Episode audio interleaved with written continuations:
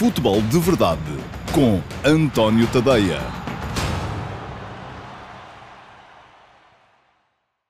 Olá, muito boa tarde a todos. Este é o uh, QA de sábado, dia 5 de setembro de uh, 2020. O QA que se destina a responder às perguntas que foram sendo deixadas uh, dia a dia, desde segunda até sexta-feira, pelos espectadores do Futebol de Verdade. O Futebol de Verdade vai para o ar sempre de segunda a sexta ao meio-dia e meia, uh, em todas as minhas redes sociais, em direto, Facebook, Instagram, Twitter, uh, também uh, no meu canal de YouTube e no meu canal de Dailymotion, que depois é aproveitado para deixar o vídeo no meu site, antoniotadeia.com. Depois, um, a emissão desaparece da maior parte destes canais, fica apenas disponível no Facebook e no meu site, através do meu canal de Dailymotion, mas ao fim de semana temos uma sessão especial ao sábado, também ao meio-dia e meia, eh, do eh, QA, perguntas e respostas, para responder às perguntas, porque eu potencio a interatividade um, ehm, nas emissões regulares do Futebol de Verdade e uh, sempre ao sábado respondo às perguntas que ficaram por responder durante as cinco emissões semanais do uh, Futebol de Verdade. É isso que vai acontecer agora. Vai para o ar apenas uh, no meu site, no antoniotadeia.com, embora com links em todas as minhas uh, redes sociais, e uh, curiosamente houve um de vós que deixou um comentário numa das emissões no Facebook, numa das emissões regulares do Futebol de Verdade, a perguntar por que razão é que o Q&A vai para o ar apenas no site e não também em todas as redes sociais. Ora, isso tem a ver com uma questão de estratégia, um, ehm, porque uh, naturalmente queremos chamar pessoas para o site. O, o site é, é, é, a única forma que nós temos uh, para também tirar algum retorno e pelo menos pagar a conta da luz e as assinaturas do StreamYard e essas coisas todas, porque senão estamos aqui nas redes sociais, a única coisa que conseguimos, e isso tem sido conseguido e, e, e de forma notória, é criar comunidade, mas se a comunidade depois não for para o site, uh, mais dia menos dia, este espaço vai acabar por uh, ter de desaparecer, porque dá uh, prejuízo. Bom, Uh, está explicada a questão, eu já respondi também a esse comentário lá uh, no, no Facebook, espero que o uh, espectador tenha visto e que vocês venham todos ao antoniotadeia.com ver então esta edição do Q&A. Vamos então começar com as perguntas para hoje, salvo erro são 12 perguntas para a emissão de hoje do Q&A um, e começo com uma pergunta do Daniel Marcelino. Olá Daniel, muito bom dia e obrigado pela sua pergunta. Pergunta ao Daniel: o Everton vai ser estrela? Não vai? Acho que vai render uns trocos ao Benfica. Acho que a preocupação agora devia ser a nível defensivo e não mais avançados, mas o Jesus é que manda. Olha, tudo verdades. Que o Everton vai ser estrela? Acho que sim. Aliás, acho que já é internacional brasileiro, foi o melhor jogador da última Copa América, portanto é um jogador que não engana, que chegou ao Benfica e desde logo deixou uh, indicações de que ia ser uh, fortíssimo um, e que vai ser uma aposta firme de Jorge Jesus uh, para o lado esquerdo do ataque do Benfica, uh, que vai render uns trocos, isso também não tenho grandes dúvidas a esse respeito, a não ser que lhe aconteça alguma uh, coisa má. Uh, e que a preocupação devia ser mais a nível defensivo e não mais avançados. Enfim, eu acho que o Benfica neste momento já tem condições para formar um 11 muito, muito competitivo. Um, agora, é como diz, Jesus é que sabe, Jesus é que manda e ele é que sabe o que é que tem na cabeça para a formação da equipa, portanto ele é que saberá, uh, porque quer naturalmente, não é uma questão de qualidade, é uma questão de... Um, não é uma questão de categoria, é uma questão de adaptabilidade às suas próprias ideias. Uh, eu acho que ainda vai mudar alguma coisa ali na frente de ataque da equipa do Benfica, até mesmo com jogadores que já lá estão. Uh, tenho vindo aqui dizer que muito me espantaria que, por exemplo, o Luca Waldschmidt não venha a ser titular nesta equipa do Benfica. Segunda pergunta de hoje vai para o Gonçalo Azevedo Mujo. Olá, Gonçalo, bom dia, obrigado pela sua pergunta também. O que acha da contratação de Gilberto? Acredita que conseguirá roubar o lugar a André Almeida ou será mais um flop dos laterais direitos que chegaram ao Benfica após Maxi? Gilberto é um jogador que eu conheço, uh, do qual eu conheço alguma coisa. Parece-me um lateral muito competente, mas que precisa ainda, naturalmente, de se adaptar às ideias que Jorge Jesus tem para a posição. Um, André Almeida já as conhece, portanto, creio que parte em vantagem. Eu acredito que nos primeiros jogos oficiais uh, do Benfica, os primeiros jogos a contar do Benfica, o titular vai ser André Almeida. Depois, se Gilberto consegue ou não uh, acelerar para roubar o lugar, conforme diz, ao André Almeida, veremos ao longo da época. Acho que Jesus pediu a sua contratação porque acredita muito nele e ele veio do campeonato onde Jesus estava. Portanto, há aqui uma diferença, apesar de tudo, para com jogadores, uh, e houve alguns laterais que foram contratados e foram flops no Benfica ultimamente, um, mas neste caso o jogador vem do campeonato onde estava o treinador, portanto o treinador conhece o jogador muito, muito melhor do que qualquer um de nós. Mais uma pergunta para o Pedro Queiroz. Olá, Pedro, eh, bom dia, obrigado pela sua pergunta também. Pergunta-me o Pedro: caso se confirme a contratação de Darwin Núñez por 25 milhões, não lhe parece que a disponibilidade financeira demonstrada na operação Cavani está a inflacionar o valor dos alvos do Benfica? Olha, Pedro, essa é uma das muitas questões que inflaciona os alvos do Benfica e que inflaciona também os jogadores que o Benfica vende. Eu acho que o Benfica funciona no mercado sempre uns degraus acima de qualquer outra equipa no Campeonato Português, uh, seja para comprar, seja para vender. Uh, e já disse isto aqui ao longo desta semana nas emissões regulares do Futebol de Verdade. Eu acho que já houve vários casos de jogadores inflacionados, tanto a entrar como a sair. Olha, o caso do Raul Jiménez é um caso evidente. Um, ele veio do México para o Atlético de Madrid, passou um ano praticamente sem jogar em Madrid e depois veio de Madrid para o Benfica por mais dinheiro do que aquilo que tinha custado ao Atlético. Um, e depois, apesar de nunca se ter conseguido firmar como titular uh, do Benfica, acabou por sair para o Wolverhampton por muito mais dinheiro do que aquilo que tinha custado ao Benfica. Portanto, um, há aqui uma capacidade para funcionar sempre acima dos valores de mercado uh, que uh, faz com que o Benfica, de facto, se mova numa realidade um bocadinho à parte. Um, portanto, isto está tudo ligado, não é? O próprio, a disponibilidade financeira de que o Pedro fala na Operação Cavani, que mesmo assim não chegou para trazer o jogador para o campeonato português, uh, inflaciona, mas inflaciona porque o Benfica já de si uh, inflaciona o mercado sempre que entra nas, uh, na luta por, por jogadores. Outra questão que está relacionada vem do Francisco Pinho. Olá, Francisco, obrigado pela sua pergunta também. E pergunta-me o Francisco: se o quinto melhor marcador da segunda divisão espanhola vale 25 milhões, quanto vale o melhor marcador da segunda divisão espanhola? Pergunta pertinente, não? É pertinente, sim senhor, e por isso mesmo vou-lhe responder. Um, mas vou-lhe responder para lhe dizer que uh, os jogadores não uh, têm valor atribuído consoante os gols que marcam.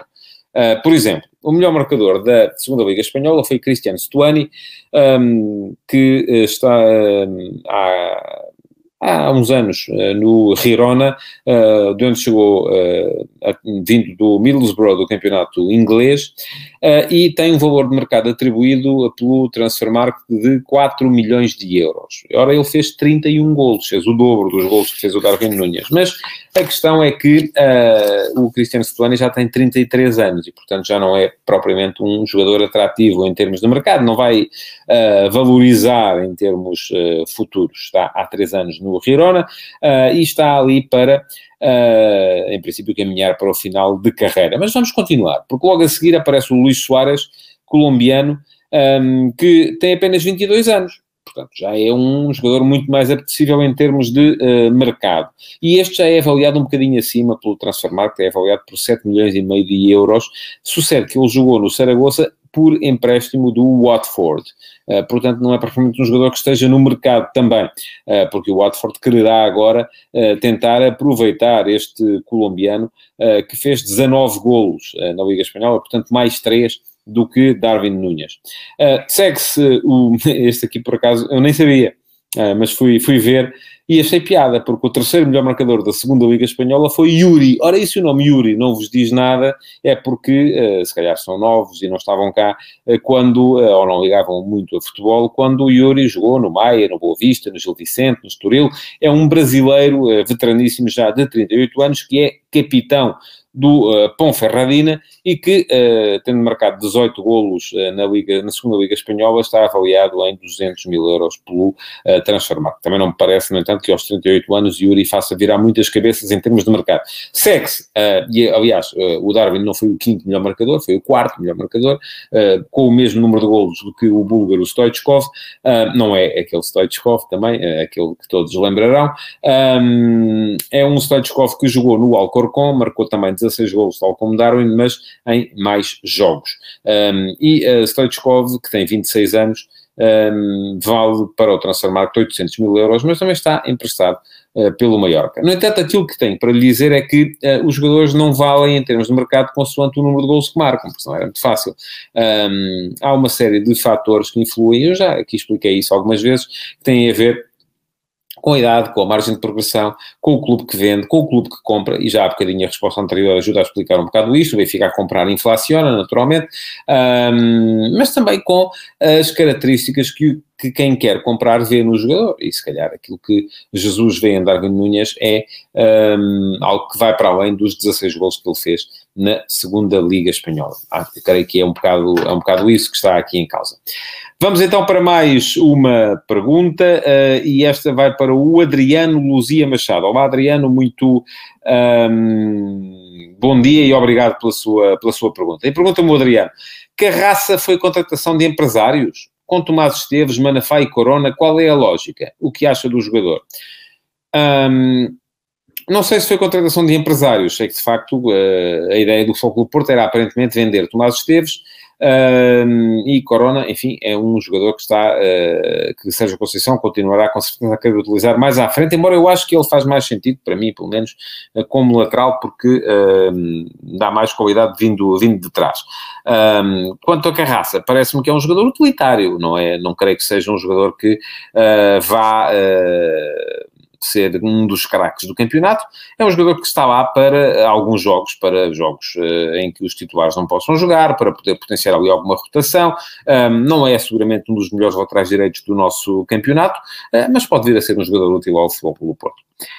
Mais uma pergunta relacionada com o Porto, vai para o João Ricardo Santos. Olá, João, muito uh, bom dia, obrigado pela sua pergunta também. E pergunta-me o João acerca de Nakajima, qual é a melhor posição para o japonês? Numa lógica de segundo avançado, uh, procurando mais mobilidade nos corredores. Eu creio que não. Eu creio que Nakajima uh, será útil para o Porto uh, jogar a partir da esquerda, como um dos médios, como o tal terceiro médio. Eu acho que o Porto, o esquema que o Porto tem a funcionar em termos táticos, funciona sempre com dois médios uh, a jogar a par. Uh, o tal duplo pivô de que Sérgio Conceição uh, falava ontem na entrevista ao jornal O Jogo, e depois com um terceiro médio que, um, se jogar a partir da direita, um, vai ora ocupar o espaço no corredor central, ora abrir à direita, e quando ele abre à direita, o extremo direito vai aparecer uh, junto do ponta de lança, a fazer segundo avançado, e se esse terceiro médio jogar a partir da esquerda, uh, vai ora ocupar o espaço à esquerda, ora aparecer também ele no corredor central, um, perto do ponta de lança, e quando ele vem para o, o meio, então, naturalmente, o segundo avançado uh, vai ter de alargar à esquerda. Ora, aquilo que me parece mais normal é que o Porto jogue com Otávio na posição de terceiro médio e um jogador como Marega ou eventualmente Corona a jogar como também o Taremi pode jogar ali, a jogar como tal segundo avançado, a partir da direita. Se, eventualmente, um, o Porto quiser jogar com uh, Nakajima como terceiro médio, sacrificando o Otávio, ou fazendo o Otávio baixar no, no campo, para perto uh, de um dos outros dois médios, uh, o que vai acontecer é que o segundo avançado vai ter que atuar a partir da esquerda, para depois também atuar neste tipo de trocas posicionais com o Nakajima. Mas creio que, para já, a posição para o Nakajima vai ser a de suplente, vai estar à espera de uma oportunidade, até por tudo aquilo que rodeou o final da época passada e até inclusive o início desta época, com as preocupações que o japonês teve devido ao, eh, à, à epidemia, à pandemia de Covid-19. Mais uma pergunta e mudamos a agulha para o Sporting. Esta vai para o Rui Camarapino. Olá, Rui, muito uh, bom dia, obrigado pela sua pergunta. E pergunta ao Rui: no Sporting, jogar só com dois médios puros não é dar o meio-campo a um adversário forte?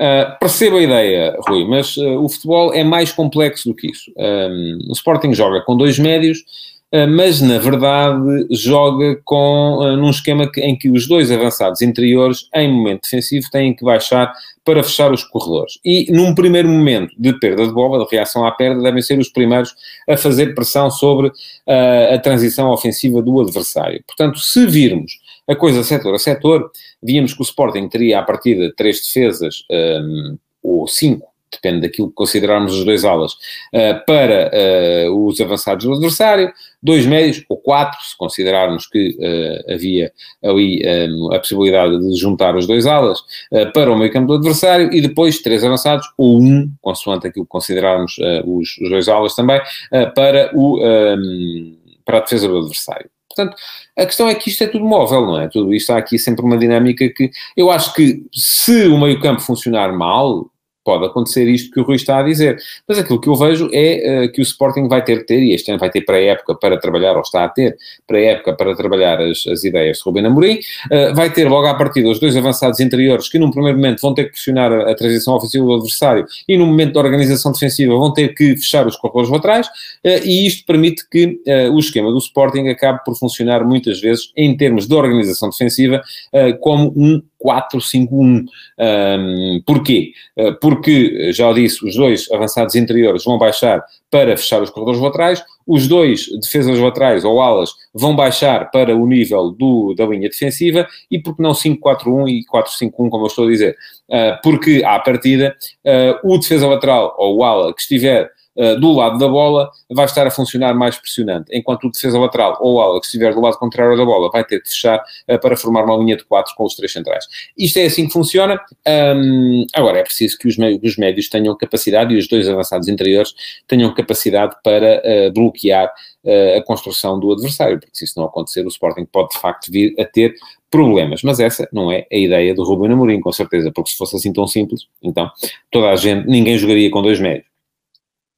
Mais uma pergunta, esta vai para o Vitor Amar. Olá, Vitor, bom dia, obrigado pela sua pergunta. E pergunta-me o Vitor: faz sentido Fedal e Antunes? Não me parece, diz uh, o Vitor. Olha, Vitor, um, o Antunes eu vejo como uma alternativa uh, de baixo custo, uh, e alguma experiência, pressupondo eu que ele está em condições do ponto de vista físico, depois de uma lesão muito, muito grave que lhe roubou quase toda a última época, uh, ao uh, Nuno Mendes. Eu acredito que o Nuno Mendes pode ser uh, titular nesta equipa do Sporting e permitindo a saída do Acunha, uh, que é um jogador que já ganha bastante para aquilo que é o teto salarial do Sporting, que o Sporting estaria receptivo a poder vender. Quanto ao Fedal, ele vem substituir diretamente uh, o uh, Mathieu.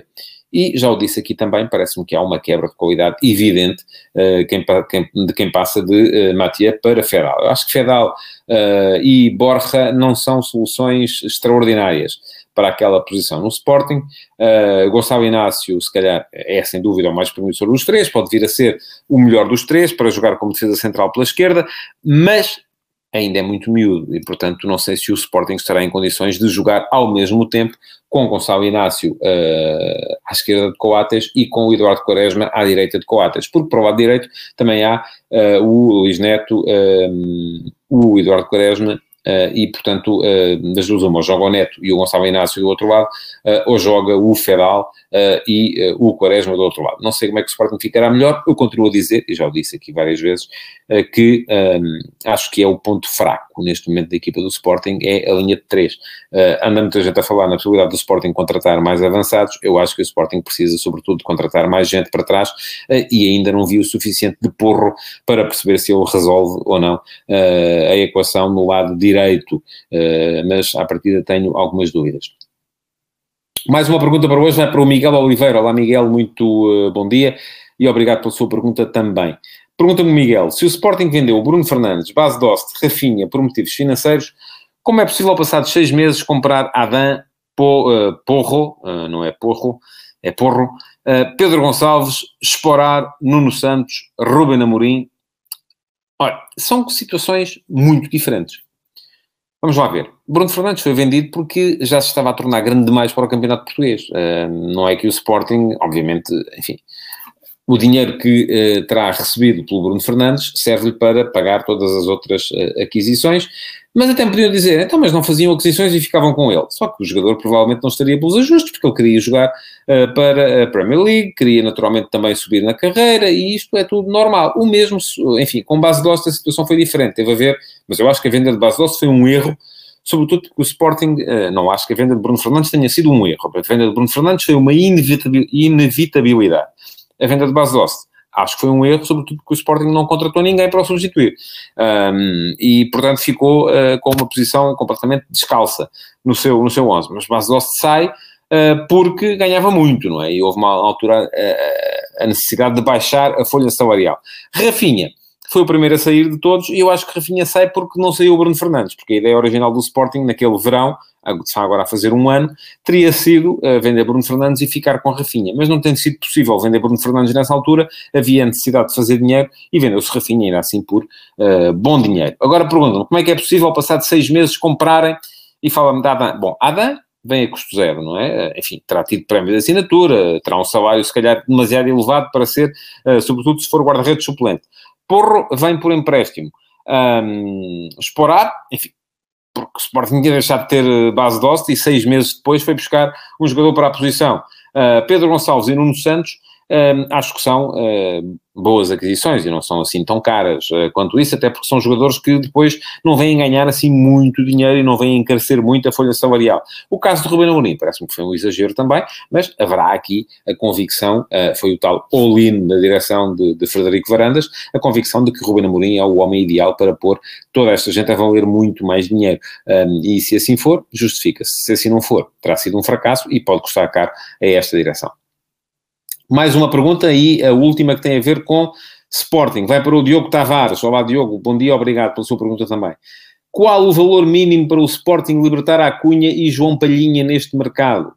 Caso não haja ofertas aceitáveis, acha que ainda podem ser integrados no plantel? Bom, o Palhinha já foi.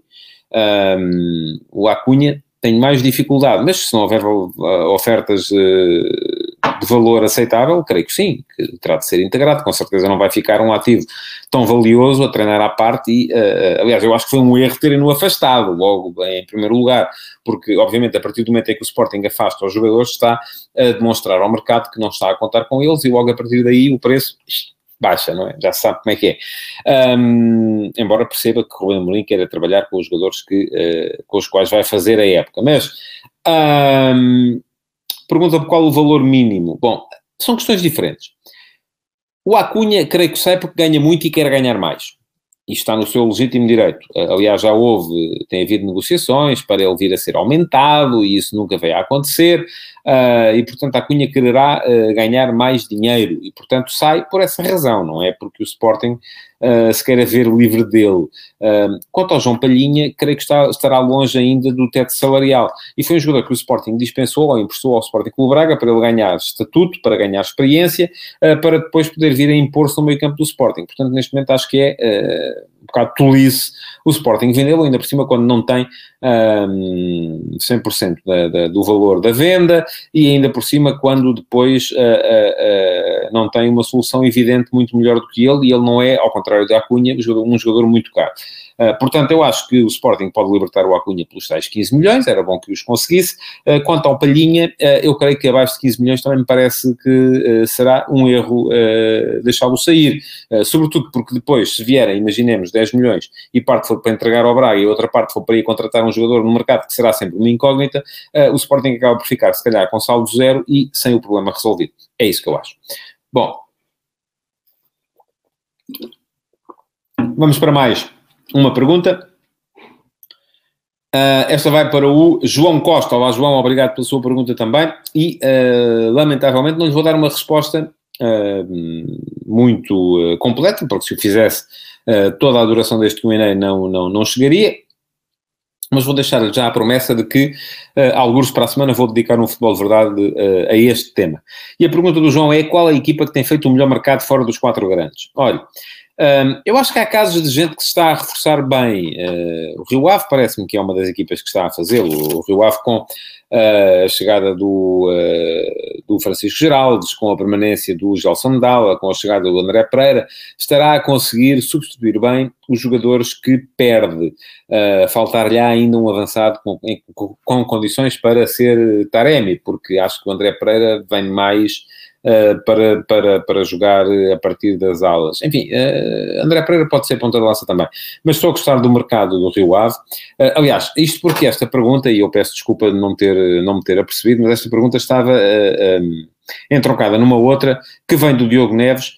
uh, que uh, me pergunta o que acha do mercado das restantes equipas do campeonato, como Boa Vista, o Famalicão ou o Rio Ave. Eu sou agora, por isso é que estava a falar já do Rio Ave. Famalicão vai mudar tudo uh, e é o, é o risco de um projeto como aquele que é o projeto do Famalicão. Jogadores que vêm muitos por empréstimo uh, e por isso mesmo acabam por sair. Uh, perdeu jogadores muito importantes, o Famalicão. veremos como é que, o que é que vai resultar nesta nova fornada. quanto ao Boa Vista, há um buzz muito grande à volta de Ângelo Gomes, o filho do Gil, um, que vamos ver o que é que consegue fazer no Campeonato Português. Há também a chegada de Ravi Garcia, veremos em que condição é que ele ainda está. Uh, no entanto, uh, aquilo que me parece é que uh, há muita gente a reforçar-se bem. Uh, o próprio Vitória Sport Clube está a fazê-lo, uh, mas uh, não vou dar-lhe ainda uma resposta concreta a dizer quem é que se está a reforçar melhor, vou deixar isso e remeter isso para uma edição do Futebol de Verdade desta semana. E está já prometido que na semana que vai entrar vou dedicar uma, uma edição do Futebol de Verdade a falar do mercado dos outros, daqueles que não são os três grandes ou os quatro grandes, porque o Sporting Clube Braga já lá está também. Uh, mais uh, duas perguntas antes de acabarmos uh, o Q&A de hoje. Esta vai para o Ricardo Mosquito. Olá, Ricardo, bom dia, obrigado pela sua pergunta. E pergunta-me o Ricardo, o problema do ou com o Rui Pinto não é expor seja o que for. O problema é que só fala do Benfica. Não deixa de ser estranho, não acha? Não, não acho, porque não é verdade que o Rui Pinto tenha exposto apenas casos relativos ao Benfica. Aliás, o início do Football Leaks quem esteve uh, debaixo de fogo foi muito o Sporting, eh, e na altura foram os contratos do Sporting, apareceram contratos do Real Madrid, apareceram contratos do Manchester City, que inclusive levaram a que o Manchester City fosse investigado e tenha vindo a ser punido pela UEFA e depois foi retirada essa punição. Portanto, eu acho é que o Ricardo provavelmente só lê as notícias deve ser benfiquista e só lê as notícias do Benfica e, portanto, só lê as notícias que têm a ver com o Benfica e acha que uh, o uh, Rui Pinto só se mete com o Benfica. Não, o Rui Pinto mete tem-se metido com muita gente. O problema do Rui Pinto foi, de facto, ter cometido crimes. Uh, ou não, veremos o que é que o Tribunal vai, vai dizer, mas é disso que ele é, neste momento, acusado pelo Ministério Público, de ter feito uma tentativa de extorsão e de ter invadido a privacidade. agora, isto, no meu ponto de vista, conforme já disse desde sempre, não anula as ilegalidades que ele expôs. Acho que se uma ilegalidade é exposta através de um ato em si ilegal, deve ser punido o ato ilegal uh, de ter ido uh, invadir a privacidade de quem quer que seja, mas também deve ser punida a ilegalidade que foi uh, desta forma exposta, porque ela não deixa de ter sido ilegal. é isso que eu acho. Agora, vamos esperar e vamos ver o que é que o Tribunal diz relativamente a Rui Pinto. Os tribunais portugueses têm sido pouco uh, dados a punir situações relacionadas com corrupção desportiva. Veremos se agora com Rui Pinto a coisa muda, não é? Porque uh, não é um clube, e sobretudo não é um clube grande que está em causa, é um uh, cidadão. e é mais fácil punir um cidadão do que punir um clube grande, uma instituição que tem milhões de seguidores. Última pergunta para hoje vai para o Paulo Jorge Pérez, um, que me pergunta se a Liga das Nações é como as taças da Liga, uma palhaçada uh, que só serve para encher as prateleiras de alguns. Uh, oh Paulo, eu não acho, uh, aliás, eu gosto da Taça da Liga, acho que a Taça da Liga faz todo o sentido, uh, se calhar menos numa época como esta que vai ser mais curta, uh, mas faz todo o sentido, e faria mais sentido até de outra forma, que era permitindo, por exemplo, que se realizassem jogos com os grandes contra equipas de segunda divisão logo no início da, da época e nos campos das equipas de segunda divisão, um, sempre defendi essa alteração no formato da Taça da Liga, desde o início, desde que ela foi criada, já há mais de, de, de 10 anos. Um, da mesma forma, acho que a Liga das Nações faz todo o sentido, sobretudo porque a alternativa eram os tais jogos particulares que não interessavam a ninguém. Agora temos jogos muito interessantes, e já tivemos alguns, uh, sobretudo na divisão de topo da Liga das Nações, há jogos particularmente interessantes. Sim, há, as seleções uh, poupam alguns jogadores, é verdade, mas também isso nos permite ficar a conhecer outros jogadores um, e, e, acho que faz todo o sentido que ela exista. Já concordo se me disser que faz pouco sentido que haja jogos para a Liga das Nações agora, quando ainda nem os campeonatos começaram. Uh, mas a verdade é que não havia muito mais datas para os encaixar e acabaram por se aproveitar estas. E pronto, chegamos ao fim da, do QA de, de, de, hoje, de sábado, dia 5 de setembro de 2020. Eu mais logo vou estar no estádio do Dragão uh, para comentar em direto na RTP1 o Portugal-Croácia, portanto, Liga das Nações, uh, e despeço-me então de todos vós para já, uh, para voltar ao vosso contacto então mais logo com esse Portugal-Croácia a partir do estádio do Dragão. Muito boa tarde e obrigado por terem estado aí desse lado. Não se esqueçam que podem na mesma partilhar o QA, sobretudo se houve perguntas vossas envolvidas, era interessante que partilhassem nas vossas redes sociais esta edição do uh, QA. Muito obrigado então e um resto de bom fim de semana. Futebol de Verdade, em direto de segunda a sexta-feira, às 12h30